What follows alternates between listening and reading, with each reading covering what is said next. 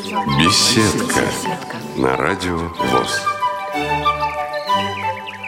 Здравствуйте, уважаемые радиослушатели!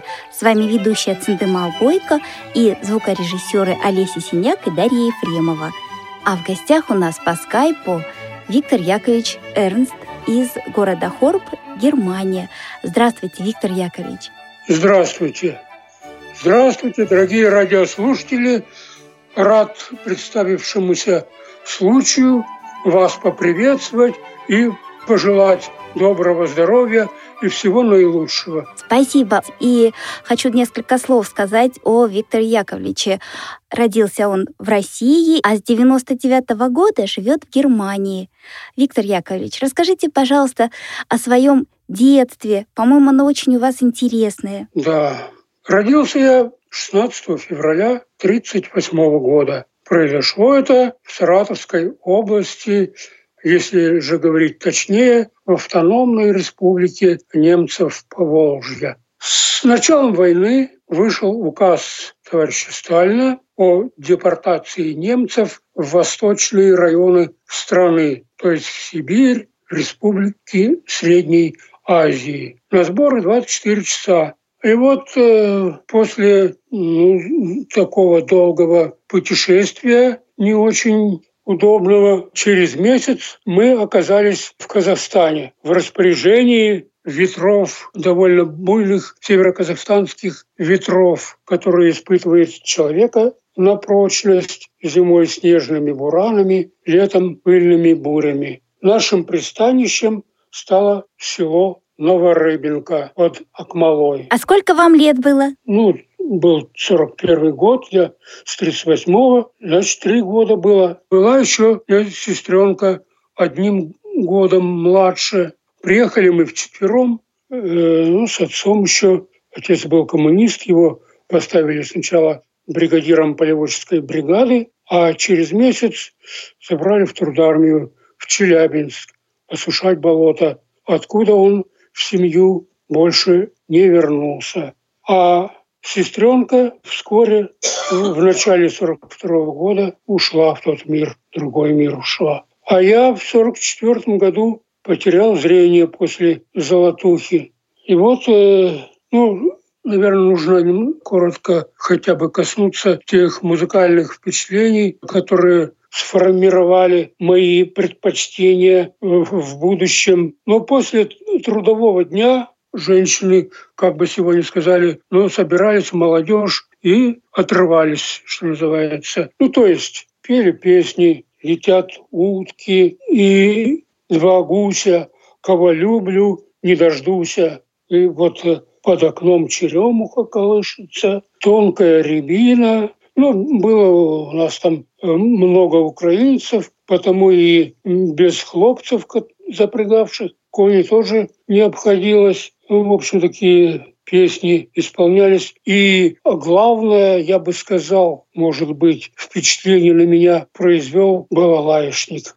Был там такой парень лихо, задорно, здорово игравший на балалайке, на этом инструменте. Задорные пляски и различные ну, веселые народные мелодии. Вот я уже сейчас человек искушенный, много какой музыки, слушал разные ансамбли и оркестры, и различные составы, и соль, сольные инструменты. Но, тем не менее, вот это, этот инструмент, э, эта балайка оставила глубокий след в моей вот биографии. По сию пору я его помню. И недаром вот о нем вот сложилось в деревне такое мнение, что даже женщины, мои матери, э, говорили, ты отправь его в школу. Ну, когда я уже потерял зрение. Отправь его в школу, его там научат на балалайке играть. Ну, вот это э, отсюда все и пошло, потому что у всей деревни он пользовался ну, огромным авторитетом и пониманием. Ну, молодец был парень, здорово играл, нечего сказать. Ну, действительно, вскоре мать меня отвезла в Акмолинский дедприемник и сама ушла тут же, сказав, скоро э, вернусь. Но это расставание было на целых 13 лет. Нас троих, там еще двое незрячих было в этом детдоме. Вот нас троих повезли в Алмату. Где-то целый месяц мы там э, колесили, почему-то назад поехали э, через Челябинск, Курган, Петропавловск, Новосибирск и так далее. В общем, тоже где-то через месяц только достигли Алматы. Как вас приняла столица Казахстана? Ну, началась у меня учеба в 46 году, 4 декабря. Ну, мне было интересно вот познавать новые буквы. Я как-то увлеченно тоже вот занимался, ну и кончил первый класс на отлично. Во втором уже четверка где-то одна закралась, а в третьем уже по, по физкультуре тройка, и так, в общем, пошло-пошло. Короче говоря, в четвертом классе, когда я учился, тут объявили набор в кружок баянистов. Ну, я тут немедля записался, тоже мне ну, интересно было. Песенки показывал этот преподаватель, ну, довольно ну, примитивно, не, не полностью, что называется, музыкально грамотно, но просто для, для начала, чтобы ну, пацаны эти немножечко вот овладели этим инструментом. Ну ладно, пошло, пошло. Я вот э, стал даже какие-то уже успехи делать, стал со сцены играть, то есть выступать. И вот однажды в бальный день, когда баян находился на моей ответственности, нужно было в баню идти, а куда баян девать? Поставил на стол учителя. Но вернувшись, я инструмента не нашел. До сих пор не знаю, или это умышленно кто подшутил, или как это произошло. Но Баян вскоре нашелся, а меня исключили за небрежное халатное отношение. Вот отлучили, в общем, меня от музыки. Это очень ну, печально, грустно было. Ну, я кое-когда вот, э, ну, друзей выпрашивал а, на немного хотя бы инструмент поиграть, позаниматься. Ну, так или иначе, помаленьку что-то находил, что-то осваивал. Тогда в моде были различные вальсы, дунайские волны, над волнами, шепот волн, амурские волны и, и так далее. Ну вот. А мы можем сейчас что-нибудь послушать из этого? Ну, пожалуй, ну что я, пожалуй, порекомендую саратовские переборы. Хорошо, спасибо большое. Сейчас послушаем.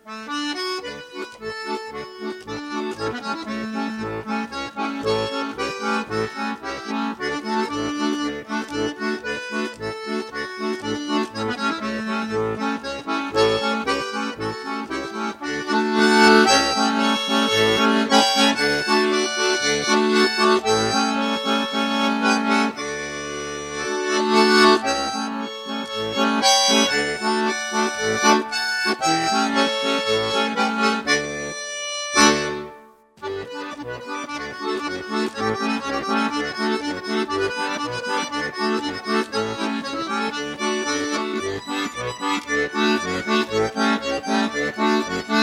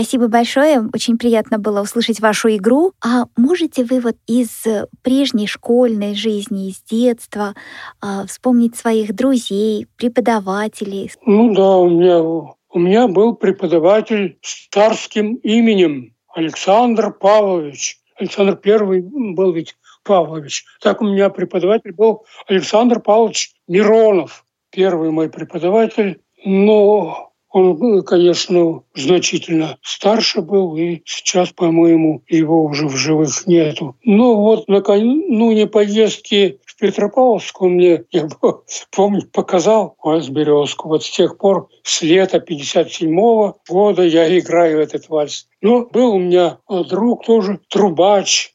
Начал он с горна, здорово трубил, собирая ребят то на линейку, то на обед – на сбор какой. У него это очень хорошо получалось. А потом, естественно, так переключился на трубу. И на трубе. На трубе здорово играл. Настолько, что его даже в оперный театр имени Абая в Алмате приглашали. Он тоже там сколько-то работал. Ну, он такой демократичный был товарищ. Он руководил потом духовым оркестром, и когда получал зарплату, он со своими оркестрантами эту зарплату делил. Вот такой э, демократичный товарищ был. Он, к сожалению, вот недавно вот умер. Тоже немец Энрис да, Давыд. Э, буквально где-то в конце 18 года, в декабре он умер. Ну, конечно, есть, есть о ком вспомнить, но, к сожалению, уже большинство ушло. Ну, и есть у меня еще вот э, со школьница Аня Рабец, это доктор юридических наук. Она сейчас в Москве живет. Она классом ниже меня училась. Я закончил 11 класс, она перешла в 11 класс. Ну, мы иногда с ней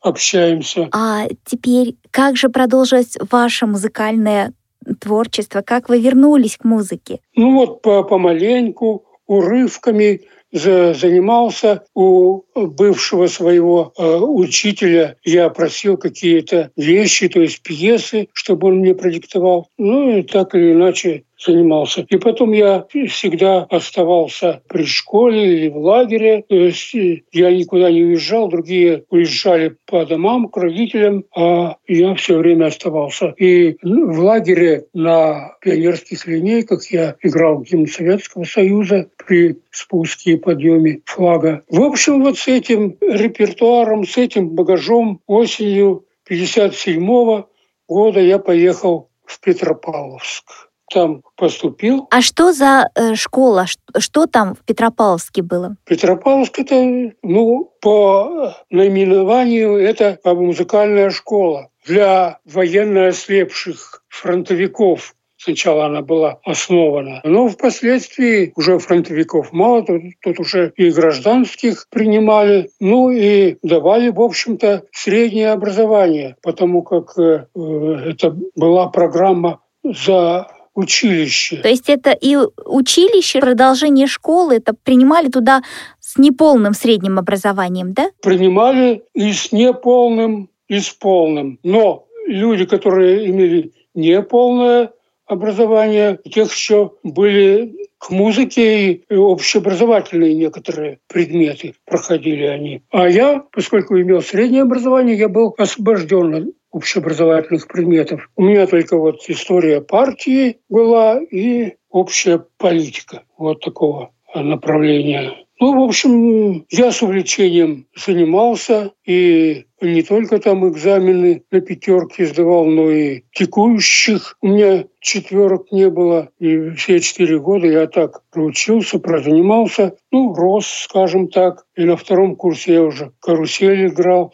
на третьем полет шмеля, на четвертом вечное движение Паганини. Ну, в общем, все шло по нарастающей. Преподаватель сам, поступая в консерваторию алматинскую, меня агитировал, но у меня решимости не хватило, немножко трусоват оказался, не, не поехал в Алмату в консерваторию поступать. Ну, поехал к матери в ту же Новорыбинку, ну и стал работать просто баянистом. И в школе, и в клубе, и в детском саду. Ну, а выделили мне у них там специальной ставки не было, выделили ставку конюха. Вот этой ставке конюха я вот и проработал три года. Ездили по окрестным селам, совхозам, колхозам, ставили концерты, выступали на, на смотрах, на районном смотре. Ну, тогда, тогда в моде была хрущевская кукуруза,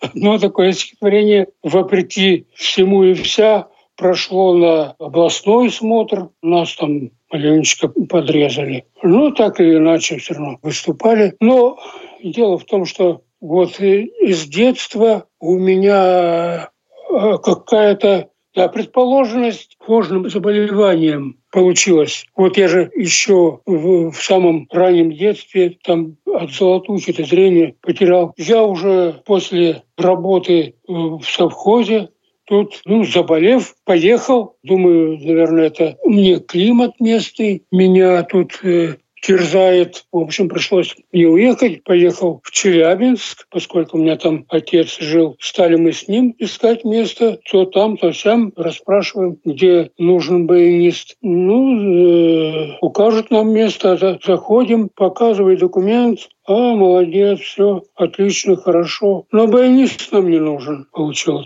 отказ. Ну, одно место вдруг, вдруг нашлось за пределами города курорт у Вильды. Это был ну, союзного значения, там люди со всех концов Союза э, это, по-моему, озеро, да, такое лечебное. И вот на этом озере, наверное, да, курорт? Меня там взяли на месячный срок. Ну, Тут вскоре, я не знаю, тоже случайно или умышленно, вдруг появился племянник сестры хозяйки, баянист. И тут, естественно, опять же, ему отдали предпочтение. Но тут же я познакомился с будущей женой, она там в бухгалтерии работала. Ну, тут ее соперница тоже оказалась дочь главного бухгалтера, потому нам пришлось уехать. И выбрали город Сарапов в Удмуртии, так как Э, у Фроси там дядя жил. Ну, думали, может, с его помощью там как-то легче будет устроиться. Ну, отнюдь дядя не очень там разогнался, да, и угу. он и не имел особых там полномочий. Ну, приехав, короче говоря, в Сарапул, ну, направились, опять же, на производство, поскольку я подумал, что на музыкантскую зарплату не больно можно содержать семью и тем более заработать какой-то угол, крышу над головой. Решил пойти на рабочее место. Ну и тогда, по-моему, на предприятиях достаточно хорошие условия и зарплаты были, да? Ну, тогда еще как бы не очень. Но да, зарплата была 58. Но это первоначально, это не постоянная, что называется, сумма. Она, конечно, менялась и со временем росла, потому что и производство менялось, и, и стараясь зарабатывать побольше. Ну и эти старания тоже приводили э, иной раз к желаемому результату. Ну, в общем, да, постепенно эта зарплата росла, но суть не только в этом. И я принимал активное участие в общественной работе. Вскоре я стал там, председателем ППО ВОЗ, и целиком полностью там погряз в этой общественной работе. И, а также и в самодеятельности принимал активное участие, пел и в хоре, и аккомпанировал, и вот к зональному смотру подготовил квартет баянистов. И, ну, такая разнообразная, активная работа проходила. Ну, благодаря чему я вот улучшал свои жилищные условия. Если сначала в частной квартиры где-то за городом, в каком-то поселке, пригороде. Жили потом на вокзале, в квартире с печным отоплением, угарная была квартира. Ну, в общем, достаточно неблагоприятные были условия. То со временем все это стало лучше, стало благоустраиваться и расширяться. И я где-то раз десять менял квартиру. И сколько лет вы проработали на предприятии? 34 с половиной года. Это все на одном и том же предприятии, да, получается? Ну, именно на одном и том же. Ну, на, на разных э, участках, на разных производствах, но на одном и том же предприятии. А вы были как рабочим, да, получается? Ну да, угу. рабочий, но... Но общественная работа была очень большая, да? Ну, достаточно ответственная, да. Меня все от рабочего до директора по имени и отчеству звали. Ну, если говорить, ну, так, откровенно. Ну, в общем, когда у меня болезнь опять обострилась, это ужасно. Это невероятно. То есть вот, это, вот эти кожные заболевания, они сопрягаются тоже с психологическими. С нервами, конечно, это же нервы просто, да. Да-да. И, и вот э, одна женщина, медсестра в больнице мне говорит, вот у нас тут тоже был один Владимир, он никак не мог вылечиться, а поехал в Германию и Через две недели он вылечился. Тут я стал хлопотать о том, чтобы вот переехать в Германию. Благо, у меня там и сестра уже тоже навострила лыжи, тоже не собирались, готовили документы. Ну вот она и мне помогла, прислала документы, подсказала, что, как готовить. Вот я и стал. Это основным моим стимулом было, чтобы поехать в Германию. В конце 99 -го года это свершилось.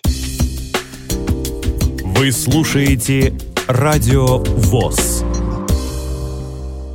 Напоминаю, что сегодня у нас в гостях по скайпу Виктор Яковлевич Эрнст, музыкант из Германии. Как вас встретила Германия? Какие там условия? Удалось ли вылечиться? Ну, как бы, да, ну я еще тут, находясь в России, в тяжком состоянии еще обратился к Богу. Господи, если ты есть, дай мне хотя бы тысячный шанс на то, чтобы мне излечиться, чтобы преодолеть болезнь. И я этот шанс использую. Ну вот, с тех пор, ну, одна там женщина мне мазь дала. Вот так э, целых 11 месяцев я лечился. Это уже в Германии, да? Нет, в России еще здесь, в России. После этого я почувствовал себя, ну, транспортабельным, так скажем. После этого я и смог поехать в Германию. А в Германии как вас приняли? Ну, в Германии, ну, наверное, больше, во-первых, Бог мне помог больше, а также, ну, то есть молитва, а также, наверное, и, и климат. И сестренка мне там, опять же, какую-то мазь дала. И, ну, в общем, потихоньку, помаленьку э, стал я оживать. И, в общем, вернулся я в жизни, то вообще я баян не трогал, музыкой не занимался. Ну, тут я уже стал баяном заниматься. Тут я в Германии мне посоветовали, что у меня есть все шансы получить статус военно ослепшего. Нужно было найти двух свидетелей. И получить справку о состоянии глаз. Поехал в этот глазной институт, получил эту справку, на свидетелей представил все документы, и, в общем, я получил таким образом статус военно ослепшего. И тут я услышал, что военно ослепшие музыканты ежегодно проводят э, ну, сбор, что ли, собираются вместе, ставят концерты. Ну, естественно, я решил тоже принять в этом деле участие. Съездил, показался. Правда, у меня инструмент был не в лучшей форме, что-то западал. И мне этот пианист помогал удерживать эту клавишу, то есть выдергивать ее. И, в общем, вот так с грехом пополам играл. Там мне подсадили одного аккордеониста, чтобы мог научить уму-разуму. Но он потом заявил, естественно, что учить ему меня незачем, что сам все, всем разбираюсь. А потом я нанял на работу одну немку, а она меня привлекла к работе в больнице. Стали мы туда ходить, заниматься, играть этим больным, развлекать их, поднимать дух, что называется. И вот меня даже причислили, потом это социальная служба, причислили к своим работникам. В местной газете стали отмечать мои дни рождения, стали приглашать на праздники, когда они отмечают свой праздник. Там особые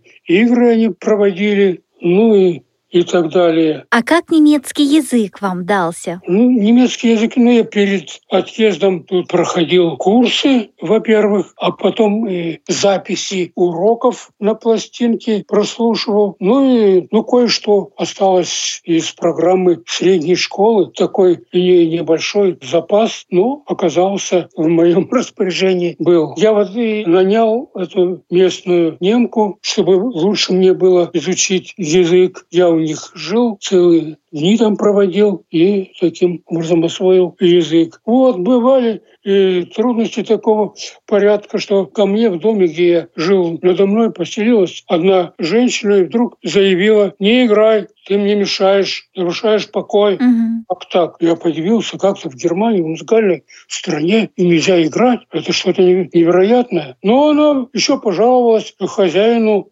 квартиры, тот на меня тоже давай нажимать. Я тогда сыну говорю, Макс, напиши, что я принимаю участие в таких-то, таких-то мероприятиях, и мне нужно готовиться, мне нужно заниматься, работать. Он написал, и с тех пор все запреты были сняты, а эта женщина, фрау Феб, вскоре удалилась. Вот такие дела в Германии. Ну вот, и еще у меня был вопрос о, о приглашении в гости. Мне тоже эта падчерица решила предложить ну, неприятную вещь, что называется. Она там указала, что я не имею права расписываться, самостоятельно не могу расписываться. И вот, когда я решил вызвать в гости дочь, а она у меня в России осталась, решил пригласить ее в гости, тут мне запрет, а вот нельзя вам расписываться. Говорю, как, как так нельзя расписываться? Как э, голосовать, идти на выборы – я бюргер, я гражданин Германии. Как же вот вызвать э, в гости дочь? Я не гражданин Германии, лишаюсь всякого права. Противоречия.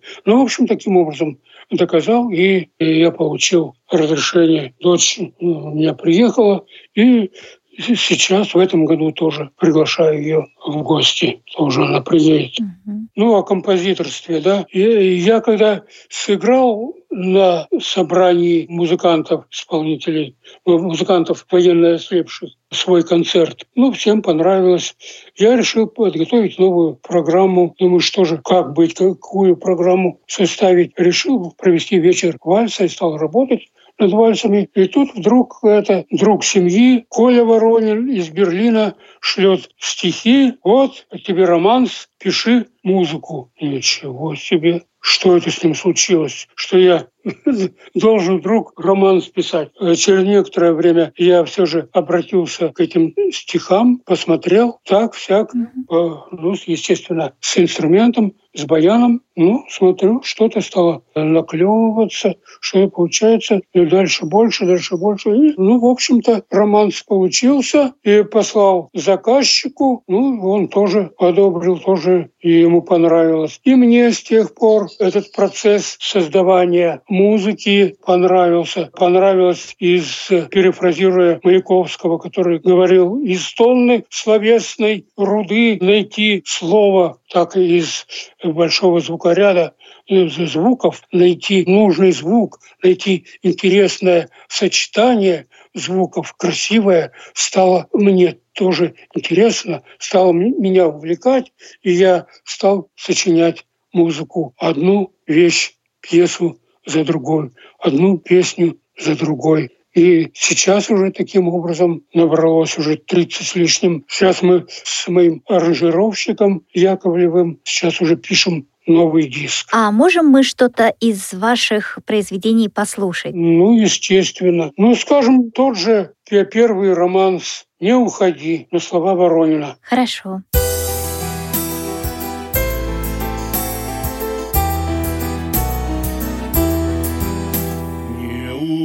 уходи, мой друг, еще не поздно, еще горит прощальный луч зари, еще не светит ночи полок звездный, и не поют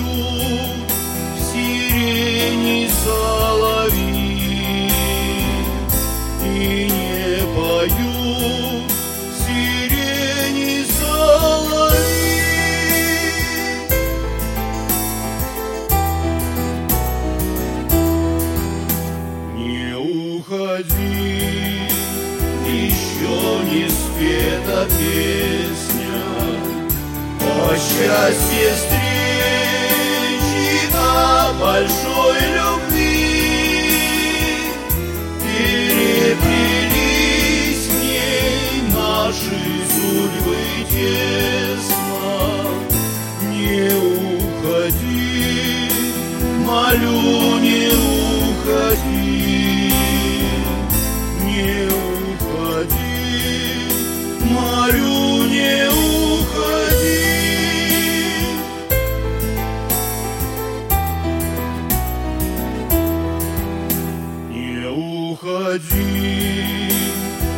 если так придется, что вместе нам не суждено идти, пусть наша песня в сердце остается и светит нам звездою на пути.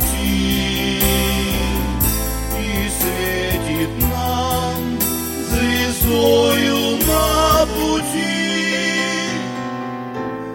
Не уходи, мой друг, не уходи.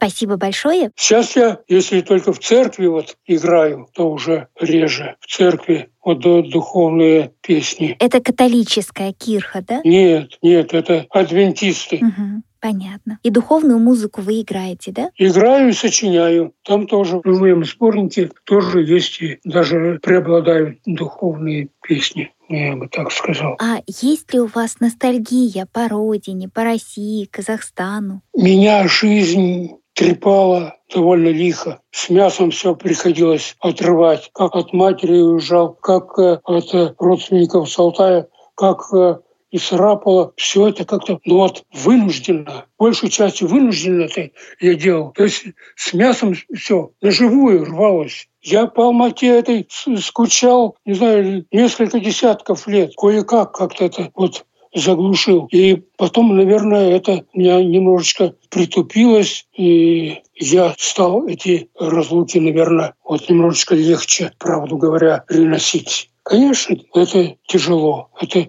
нелегко, но жизнь безжалостна, жизнь требует свое, и человеку просто некуда деваться. Надо принимать именно такое вот решение. Рвать с мясом и все. Держись, А как вы вписались в немецкую действительность? Я знаю, что говорят социальные условия, все там замечательно, но я думаю, что не все так ровно и гладко, ведь есть трудности, есть то, с чем трудно а, как-то свыкнуться, да, смириться. Нет, я немножко, ну, конечно, не- не- далеко не все так гладко. Э, Есть какие-то крайности.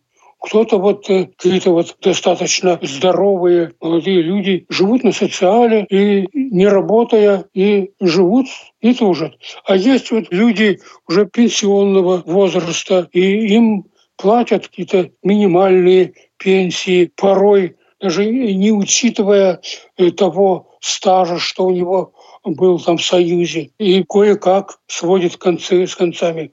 Ну, надо сказать, что все равно так или иначе люди, тем не менее, живут, нищих нету. Некоторым тяжеловато иногда приходится, ну а в целом-то жить можно. То есть желания вернуться в Россию у вас не было, да? Нет, не было. Ну, значит, там не так плохо. Ну, конечно, ну, нашему брату, военно ослепшим, надо сказать, содержание обеспечивается, то есть живем безбедно. Ну, а вот, ну, некоторым, я говорю, вот э, отдельным вот пенсионерам немножко, немножко туговато. Но все же тоже люди живут и, и не тужат. У меня вот э, дочка, я сколько ни, ну, не звал ее, вот она патриотка, она там в России живет, не хочет сюда ехать. Ну, она и занимает должность федеральный судья, и по указу Путина она имеет право занимать этот пост пожизненно, так что она, с ней все в порядке. Ну, а сын у меня здесь, здесь выучился на программиста, тоже живет, получил степень бакалавра, и все у него жизнь гладкая, интересно проходит. Работа тоже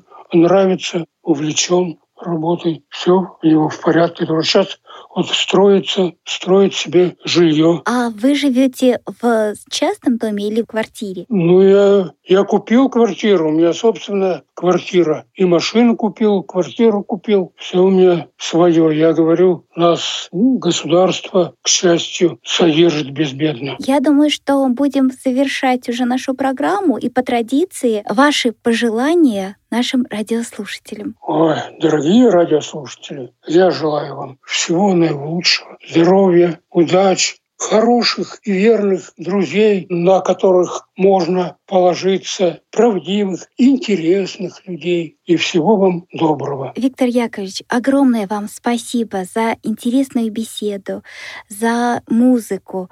И в заключение предлагаю послушать ваше произведение «Рождественский вальс». Напомню радиослушателям, что сегодня у нас в гостях по скайпу Виктор Яковлевич Эрнст, музыкант из города Хорб, Германия. На этом, дорогие радиослушатели, я с вами прощаюсь. Всего доброго. Будьте здоровы. Вела программу Цендема Бойко, а помогали мне Олеся Синяк и Дарья Ефремова. Всего доброго. До новых встреч.